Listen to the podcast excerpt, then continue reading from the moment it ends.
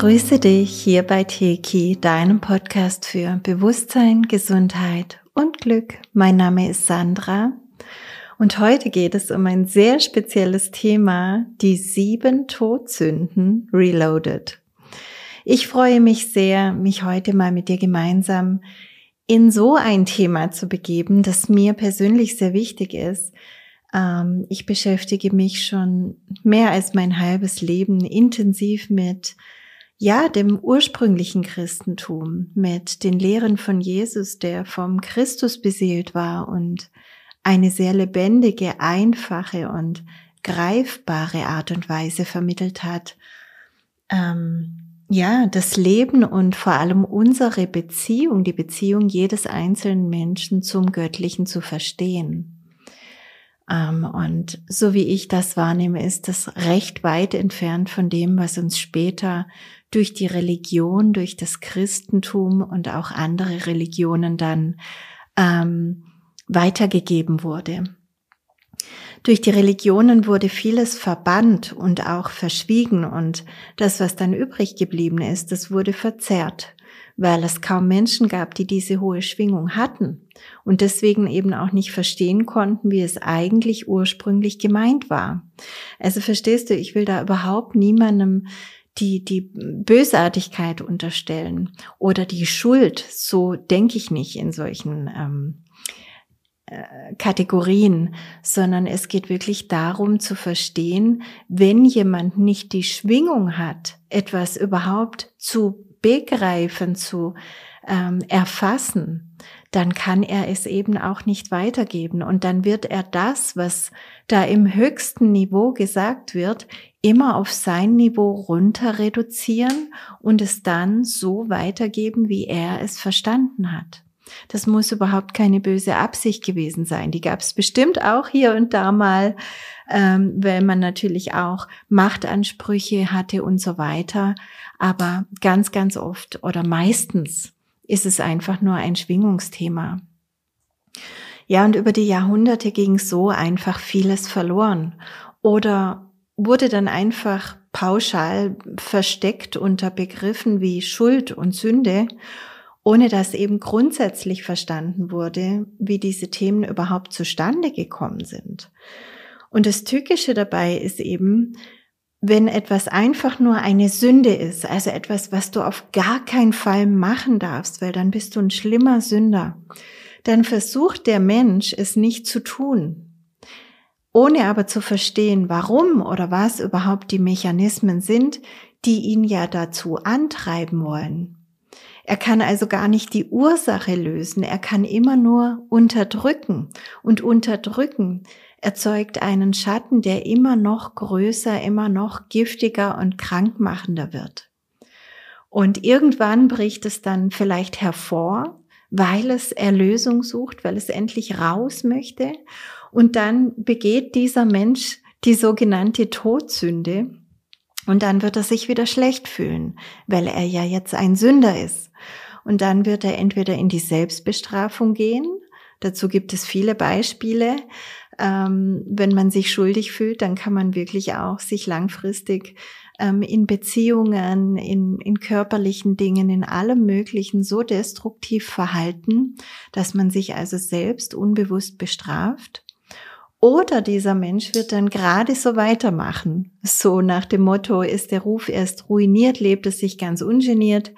Jetzt bin ich ja sowieso schon durch, jetzt bin ich ja sowieso schon ein Sünder, jetzt kann ich ja gerade noch weitermachen. Und wenn wir jetzt gerade heute speziell auf die sieben Todsünden blicken, und es gäbe so viele andere Themen in diesem Bereich, aber lass uns heute mal dabei bleiben, ähm, dann fällt relativ schnell auf, wenn man näher hinschaut, einfach erkennbar, dass unsere Ego-Schichten da repräsentiert werden. Und wenn wir das erkennen, dann können wir eine völlig neue, lösungsorientierte Perspektive einnehmen. Wenn wir verstehen, dass diese sieben Qualitäten uns auf etwas hinweisen, also auch uns einladen, sie zu erlösen, anstatt gegen sie anzukämpfen, dann sind wir natürlich einen riesigen Schritt weiter. Und ja, ich möchte dich einladen, lösungsorientiert durch die Qualitäten zu surfen. Es ist also jetzt überhaupt nicht mein Bestreben, äh, dir irgendwie eine durch mich umgeleitete christliche Lehre zu liefern. Überhaupt nicht. Ich lasse sie genau so, aber ich möchte dir einen neuen Blickwinkel anbieten, indem wir nicht mehr die machtlosen Guten oder eben Sünder sind, ähm, die Hilfe die Hilfe brauchen, sondern indem wir eben aus unserem Schöpferbewusstsein heraus erkennen, was da gerade los ist und dann bewusst neu wählen können. Und wenn wir jetzt den Blick auf diese Qualitäten werfen, dann können wir ganz schnell verstehen, dass sie uns letztendlich eine ganz geniale Navigation bieten können, uns durch sie zu erkennen, zu prüfen und zu sehen, wo wir denn noch nicht frei sind. Also auch Menschen, die vielleicht schon lange an sich arbeiten, können diese Qualitäten nochmal als Schlüssel nehmen, um nochmal in ganz spezielle Räume reinzuschauen. Weil ja, das ursprüngliche Ziel dieser Lehre war es, so wie ich es wahrnehme, dass wir einfach sogenannte Prüfsteine zur, zur Hand haben sollten, mit denen wir uns reflektieren können, also an uns arbeiten können. Nicht also, um uns abzustempeln, wenn du das machst, bist du gar nichts mehr, sondern um uns letztlich in tiefere Erkenntnisprozesse führen zu können, die immer nur ein Ziel haben, nämlich die umfassende und reine Freiheit des Menschen. Und Jesus war ein Mann der einfachen Worte. Er war einfach von vielen Menschen umgeben, von einfachen Menschen umgeben und der hat sich nicht hinter Fremdwörtern und ähm, geschwollenen Reden oder starren Lehren versteckt. Er ist lebendig eingetaucht, jeden Tag in die Bedürfnisse der Menschen. Er hat daraus gelernt. Er hat den Gelehrten vorgeworfen, dass sie sich hinter ihren alten, starren Lehren verstecken, anstatt sie zu leben oder gar zu erfahren, was ja eigentlich ähm, das ist, was, was die Gelehrten tun sollten. Sie können nur lehren, wenn sie auch ähm, aus eigener Erfahrung sprechen können. Und wer da einfach nur sich auf die Schriften beruft, hat nicht unbedingt irgendwas begriffen.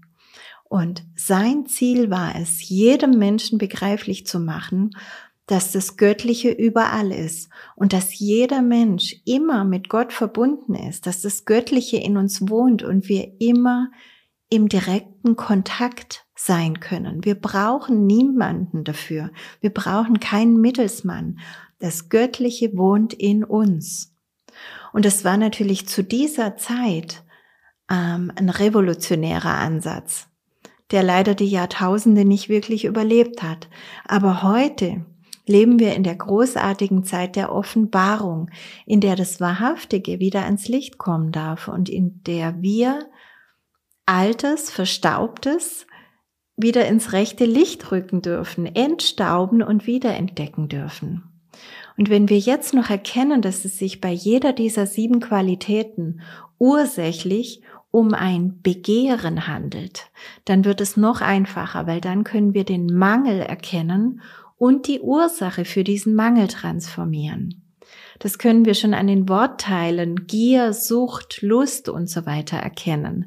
Es geht immer um etwas, was wir brauchen, was wir suchen, ähm, was uns befriedigt, weil wir letztlich einen Mangel in uns haben. Und wenn wir diesen Mangel aufspüren, dann drehen wir alles komplett um und dann besteht gar kein Bedürfnis mehr, gar kein Begehren mehr. Du kannst einfach nur genießen und bist wieder im Fluss.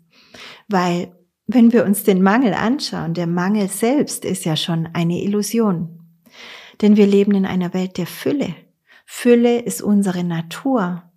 Wenn wir also irgendwo in unserem Leben im Mangel sind, dann gibt es dafür einen Grund, eine Ursache.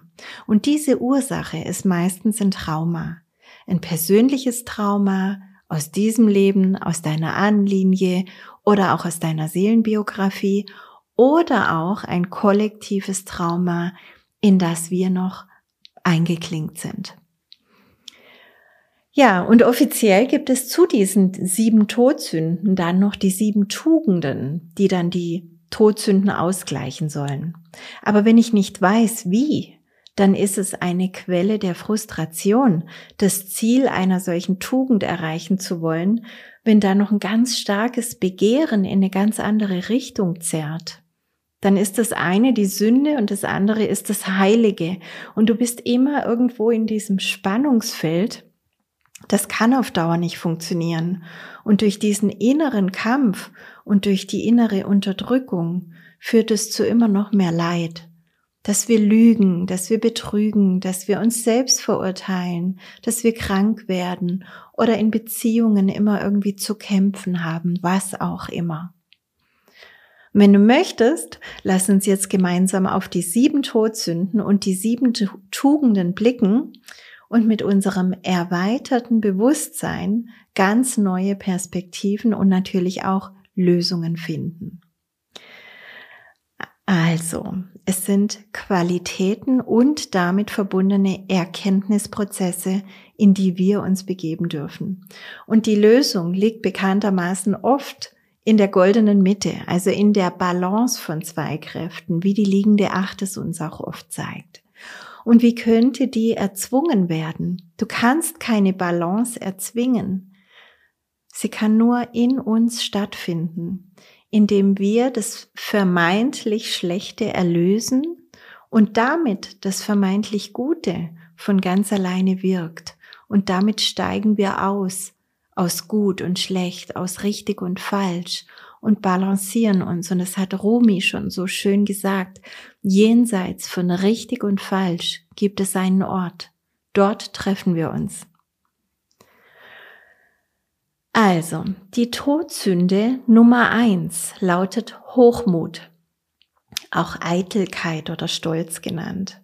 Und die Tugend dazu ist die Demut, also Hochmut gegen Demut. Der Mangel ist hier recht vielschichtig. Bei anderen Todsünden ist es ein bisschen klarer. Ähm, Hochmut kann sich sowohl als Mangel an Selbstwert zeigen, als auch mit anderen Dingen noch. Also Mangel an Selbstwert, Anerkennung und Aufmerksamkeit, als auch Mangel an Vertrauen in das Leben selbst. Das versteckt sich dahinter. Hochmut hat jetzt natürlich wenig mit einem gesunden Selbstwertgefühl zu tun, denn wer es nötig hat, hochmütig zu sein, also sich über andere zu erheben und sich für etwas Besseres zu halten oder sich als etwas Besseres darzustellen, der hat nicht verstanden, dass wir alle gleichwertig und einzigartig sind und dass die Liebe der Schöpfung gerade in der Vielfalt besteht. Und dabei ist es ganz egal, ob jemand hochmütig eitel ist, also über sein besseres Aussehen, äh, seine Höherstellung definiert oder ob jemand spirituell hochmütig ist, sich also irgendwie für weiterentwickelt, spiritueller, angebundener oder irgendwie besser und schlauer hält. Hochmut kann sich auch darin zeigen, dass man es besser weiß als das Leben selbst. Auch hier wäre oft ein bisschen Demut gut, weil das Leben ist immer für uns und wir nehmen uns selbst viel weg, wenn wir glauben, das Leben kontrollieren zu müssen oder überhaupt es kontrollieren zu können. Also die Balance dieser äh, Todsünde und Tugend liegt darin, ein wirklich gutes Selbstwertgefühl zu entwickeln und alle Selbstentwertungen zu transformieren. Und auf dieser Basis kann man dann sowohl anderen Menschen als auch dem Fluss des Lebens vertrauen, sich hingeben, ohne kontrolliert unbedingt auf Platz eins landen zu müssen. Die zweite Todsünde ist Geiz, Habgier. Und die Tugend dazu ist der Glaube. Ja, und hier haben wir einfach einen Mangel an Urvertrauen. Wer im Mangelbewusstsein lebt, das haben wir auch mit dem ersten Chakra in TK2 Seminar intensiv durchgenommen, der sieht die Fülle nicht, die ihn umgibt. Und oft wird dieses Mangelbewusstsein im ersten Lebensjahr gesetzt oder auch schlichtweg aus dem Elternhaus dann übernommen. Und in seiner extremen Form kann aus so einer, ja, gewissen angespannten Sparsamkeit oder Erbsenzählerei ähm, ein rücksichtsloses Streben werden nach materiellem Besitz. Und da ist es oft ganz egal, wie viel der Mensch schon hat. Er wird immer noch mehr wollen, weil es ist nie genug. Und es ist typisch für das Ego. Deswegen spreche ich hier auch von den Ego-Schichten, ja. Es ist nie genug. Egal, ob wir den Hochmut nehmen oder die Habgier oder alles andere, was noch kommt. Es geht immer darum, dass es nie genug ist, weil du wirst nicht wirklich satt. Du hast einen Füllstoff, aber keine Nahrung. Und ja, diese Tugend des Glaubens und der Mildtätigkeit, die kann nicht erzwungen werden, weil wenn man spendet und gibt, ohne dass man das eigentlich möchte, beziehungsweise ohne dass das Herz mit dabei ist, dann wird der Mangel nur weiter bestätigt. Und die echte Balance, die entsteht eben, indem wir die Begrenzungen des Mangelbewusstseins in uns sprengen und in ein tiefes Urvertrauen tauchen. Und dieses Urvertrauen, das ist was ganz anderes als Glaube. Weil Glaube ist irgendwie, das muss ich jetzt eben glauben, dass das Leben schon für mich ist und dass ich schon immer irgendwie genug haben werde. Aber wenn du eben dieses Urvertrauen nicht hast, dann kannst du das nicht glauben, weil in dir eben was anderes spricht. Wenn wir aber dieses tiefe Urvertrauen wieder in uns herstellen, indem wir eben das Mangelbewusstsein aufarbeiten, dann haben wir wieder dieses innere Wissen, dass wir immer genug haben werden, dass immer genug von allem da sein wird, dass das Leben Fülle ist und dass wir als Menschen Teil dieser Fülle sind. Und aus diesem dann entstandenen inneren Füllebewusstsein heraus können wir dann auch wirklich geben. Und es ist dann nicht diese, dieser Glaube und diese Mildtätigkeit, die da auch als Tugend manchmal erwähnt wird, sondern es ist ein Geben aus dem Herzen raus. Ein völlig natürliches Geben, weil wir immer am Empfangen auch sind. Du gibst ein Lächeln, du gibst eine helfende Hand oder auch mal Geld oder ein Essen oder andere Güter. Wir wissen, dass alles, was wir von Herzen gerne geben, auch wieder in einer Form zu uns zurückkommt, meistens vervielfacht. So, die nächste Todsünde ist die Wollust. Und dagegen gesetzt ist die Tugend Liebe. Also der Mangel ist ganz klar Liebe. Liebe, die kein Gegenteil und keine Bedingungen kennt. Liebe, die auch körperliche Nähe beinhaltet. Liebe, die nährt und heilt. Und wenn ein Mensch diese Liebe nicht erfahren hat und dadurch einen Mangel erlebt hat, also sich an irgendeinem Punkt oder vielleicht auch über lange Zeit isoliert gefühlt hat, alleingelassen gefühlt hat, ungeliebt, abgelehnt, nicht liebenswert, wie auch immer, dann war er an irgendeinem Punkt seines Lebens eventuell leichte Beute für die Ersatzdroge des ähm, rein körperlichen. Hier die Wollust genannt, die leichter zu haben und zu befriedigen ist. Man kann sie sogar kaufen. Und unsere heutige Gesellschaft ist freizügig, ja, also man kommt an einem, ja, allgegenwärtigen Angebot an sexuellen Inhalten, egal ob im Fernsehen oder in der Werbung oder in Liedern, in Musikvideos oder sonst wo oder auf freizügigen Bildern, man kommt da kaum dran vorbei, ähm, was bei den einen schon so eine gewisse Unlust und Abnutzung abruft. Die können es schon gar nicht mehr sehen und werden dann nicht mehr stimuliert, während eben andere durch diesen inneren Mangel voll darauf anspringen und das brauchen.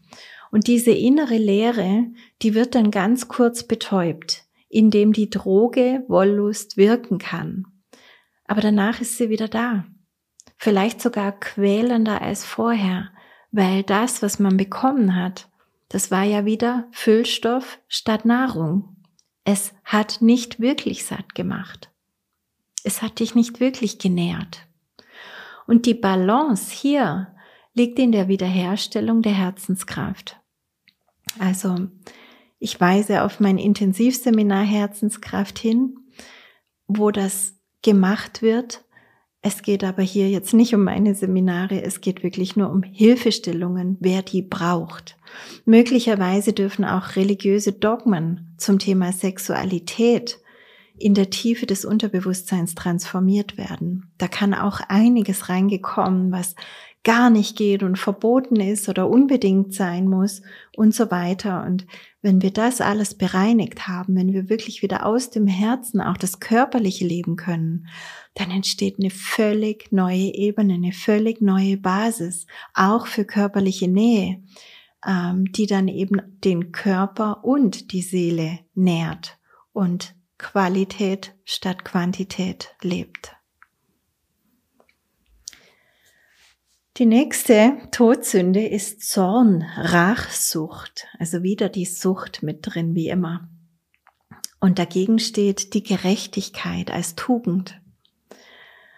Und ich sage, nicht wir machen Gerechtigkeit, sondern Gerechtigkeit ist oft inkarnationsübergreifend zu verstehen, ist oft, ja, für den menschlichen Verstand nicht so einfach zu begreifen. Aber wenn wir wissen, dass das Leben immer für uns ist, dann können wir loslassen und dann können wir vergeben. Und genau das ist hier der Mangel, der Mangel an der Gabe zu vergeben.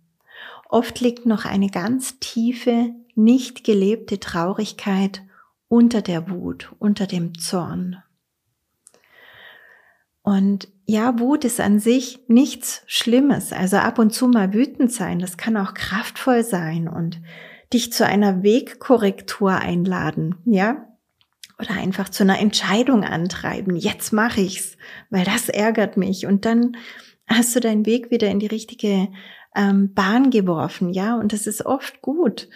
Aber wenn es öfter zu unkontrollierten, heftigen Ausbrüchen kommt, dann darf hier mal näher hingeschaut werden, was da eigentlich drunter liegt. Also dann kannst du dich fragen, was macht mich so traurig und gleichzeitig hilflos, dass ich nur die Wut als Reaktion habe?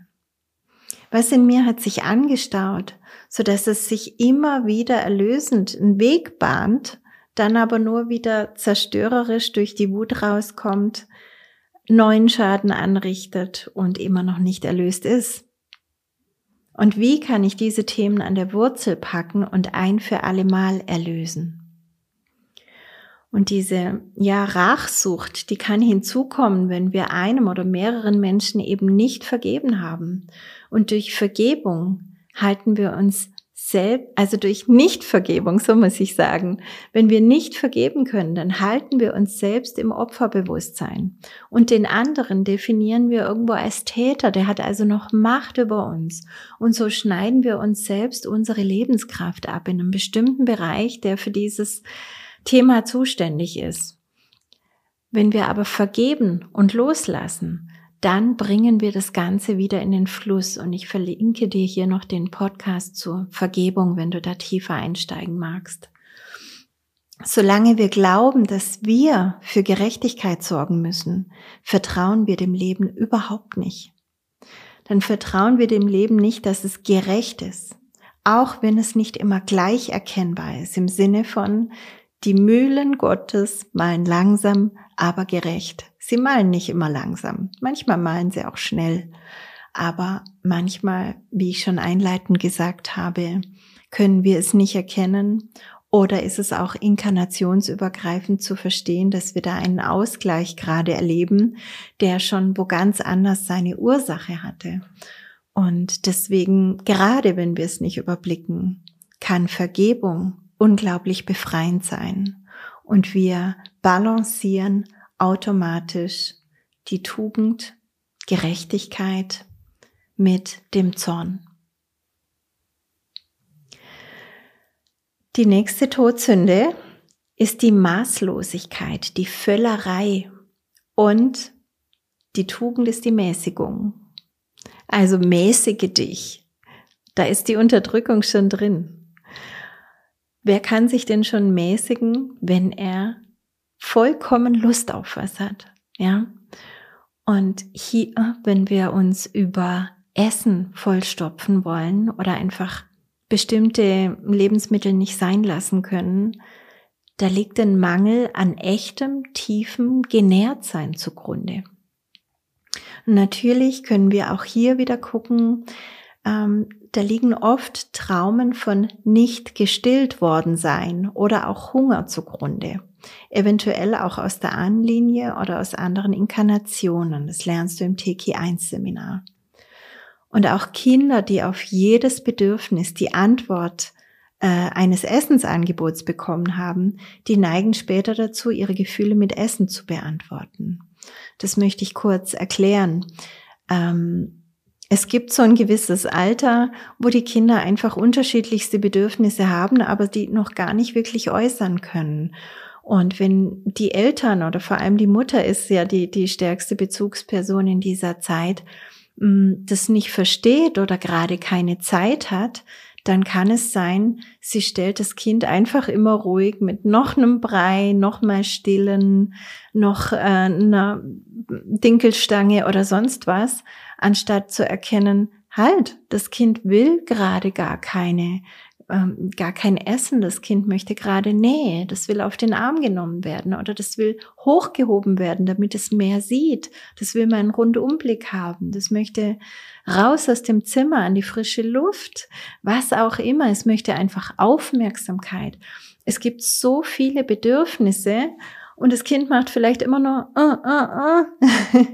Und zeigt irgendwas. Und es ist einfach die Aufgabe der Erwachsenen, auch das Unterscheiden zu lernen und zu erkennen und zu spüren.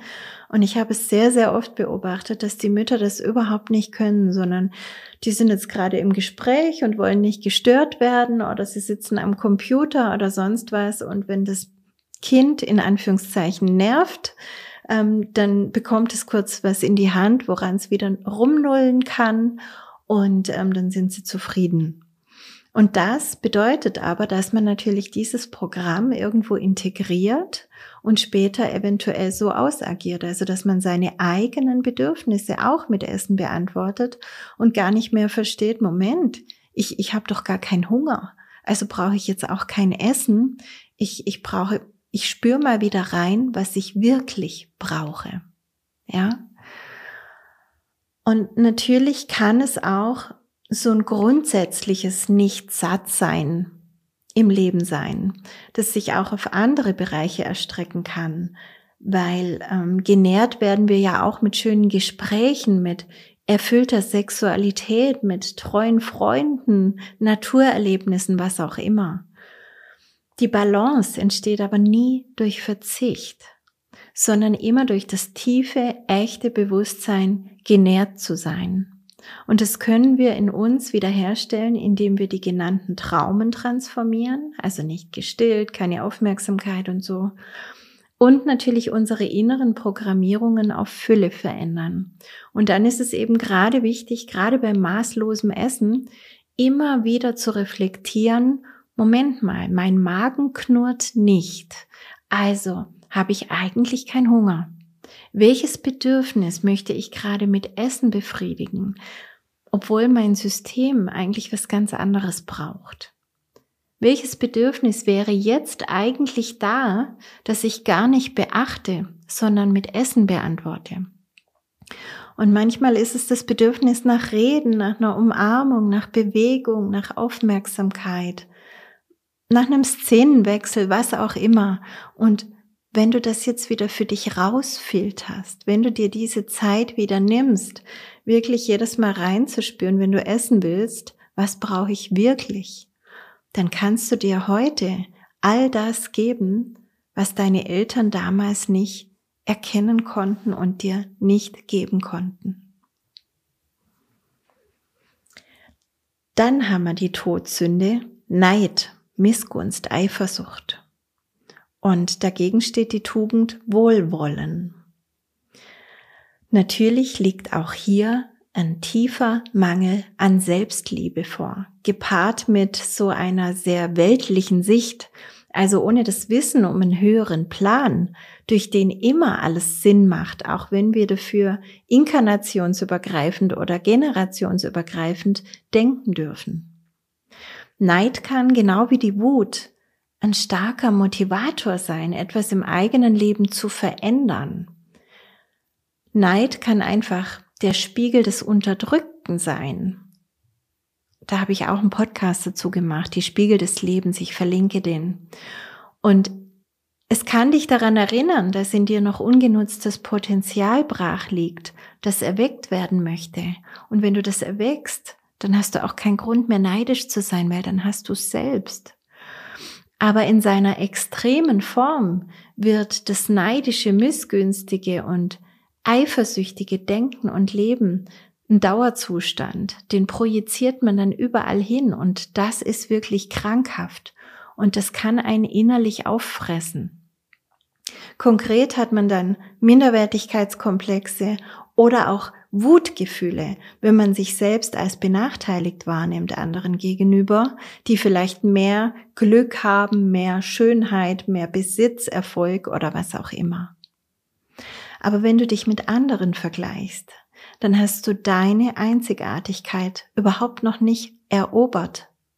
Dann bewertest du Erfolg, Schönheit, Glück und so weiter nach herkömmlichen, nach allgemeingültigen Kriterien, anstatt sie ganz tief mit deiner Herzensweisheit abzustimmen.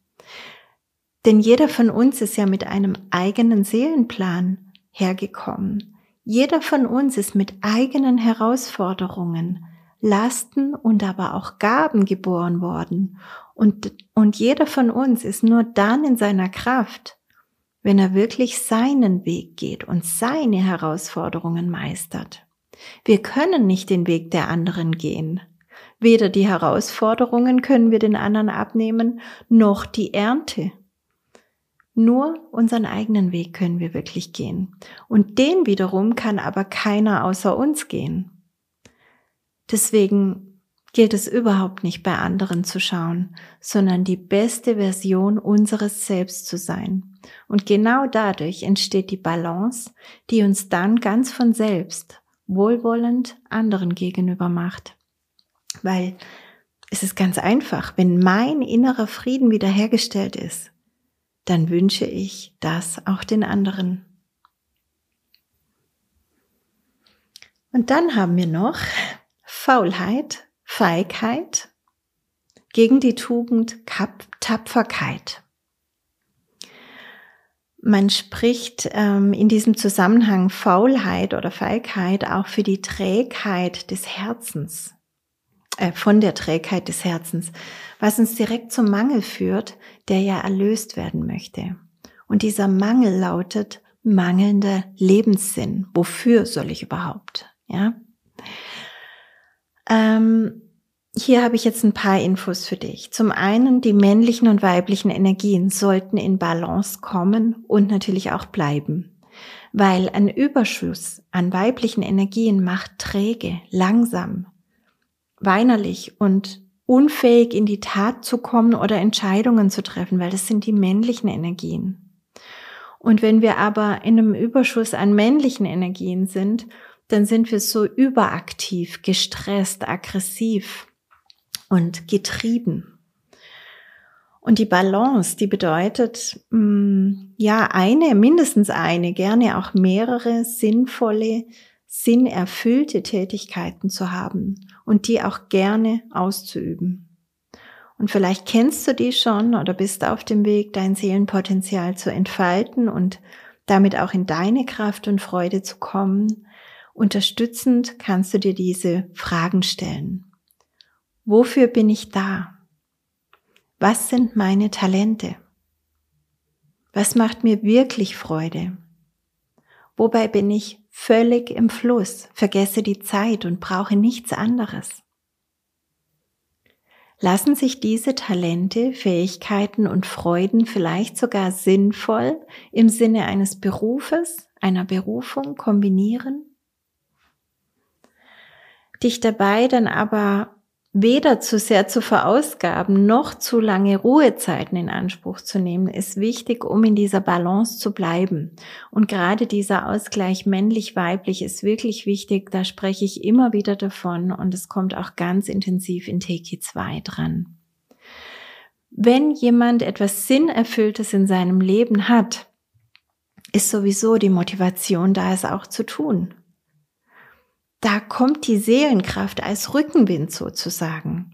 Und das wurde aber eben oft durch Erziehungssysteme, Kirchensysteme, Schulsysteme und so weiter ähm, verzerrt. Es wurde manchen Menschen regelrecht ausgetrieben, sich selbst zu sein und ihre Einzigartigkeit zu leben. Ähm, sondern ja, der Mensch soll dem Einheitsbrei der Masse hinzugefügt werden. Und es ist unsere Aufgabe, unserem Leben wieder Sinn zu geben. Und mit diesen Fragen und auch der Balance der männlichen und weiblichen Energien solltest du hier wieder weiterkommen, dich zu trauen. Trau dich wieder einzigartig zu sein. Dann fließt auch deine Tatkraft wieder, weil dann kommt deine Seelenkraft wieder auf der Hauptstraße deines Lebens in den Fluss. Ja, das waren die sieben Todsünden und die sieben Tugenden. Und du siehst, wenn wir näher hinschauen, es liegt wieder mal alles in uns und wir können alles erlösen und in uns in Frieden bringen, wenn wir es einfach angehen. Und es geht oft darum, mm, ja, ich habe hier noch den letzten Abschnitt, der lautet, Lebensvertrauen ist gleich Lebenslust. Und wir können einfach insgesamt sagen, dass jede dieser sieben Qualitäten im Endeffekt ein Mangel an Vertrauen ins Leben ist. Immer auf einer anderen Ebene, zu einem anderen Thema. Aber es bedeutet immer, Leben, ich vertraue dir nicht. Ähm, deswegen bin ich hier in eine Richtung getrieben, damit ich ja nicht zu kurz komme. Wenn wir Urvertrauen haben, dann wissen wir, dass wir genährt und geborgen sind geschützt und getragen, geliebt und liebenswert. Und dann können wir uns in diesen Fluss des Lebens begeben, in dem Wissen, dass das Leben niemals kontrollierbar sein kann, aber immer für uns ist. Und so sind wir immer zur richtigen Zeit, am richtigen Ort, bei den richtigen Menschen. Dein Leben darf wieder eine einzige Liebesbeziehung zu allem werden. Das ist das, was ich Lebenslust nenne. Wenn du schon im Fluss bist, dann gratuliere ich dir von Herzen. Und wenn nicht, dann kannst du dir diese Themen nochmal intensiv zu Gemüte führen und natürlich auch den weiterführenden Links folgen und in meine kostenlosen Podcasts oder auch in meine Teki-Seminare kommen und alles lernen, was du brauchst, um die beste Version deines Selbst freizulegen und ganz zu leben, wirklich zu aktivieren.